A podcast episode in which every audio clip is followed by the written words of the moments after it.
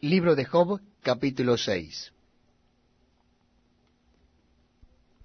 Respondió entonces Job y dijo, Oh, que pesasen justamente mi queja y mi tormento, y se alzasen igualmente en balanza, porque pesarían ahora más que la arena del mar, por eso mis palabras han sido precipitadas, porque las saetas del Todopoderoso están en mí, cuyo veneno bebe mi espíritu, y terrores de Dios me combaten.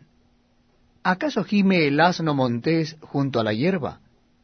¿Muge el buey junto a su pasto?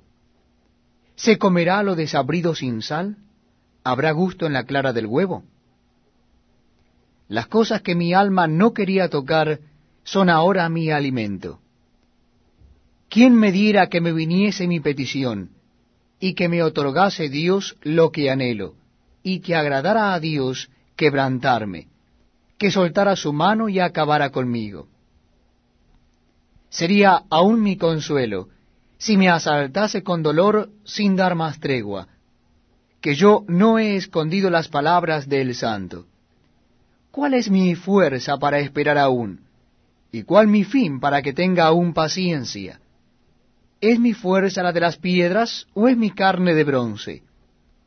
¿No es así que ni aun a mí mismo me puedo valer y que todo auxilio me ha faltado?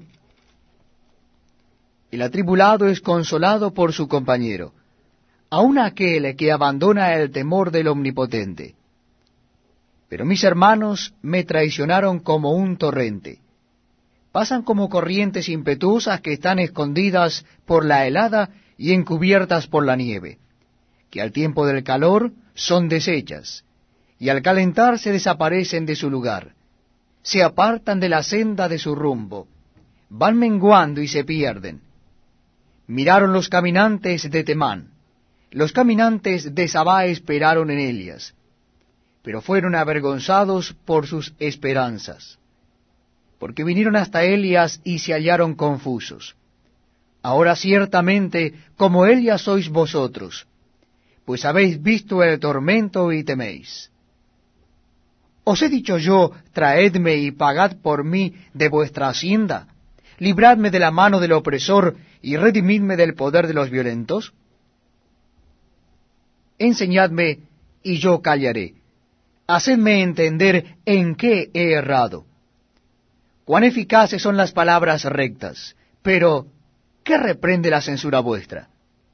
¿Pensáis censurar palabras y los discursos de un desesperado que son como el viento? También os arrojáis sobre el huérfano, y caváis un hoyo para vuestro amigo. Ahora pues, si queréis, miradme, y ved si digo mentira delante de vosotros. Volved ahora y no haya iniquidad.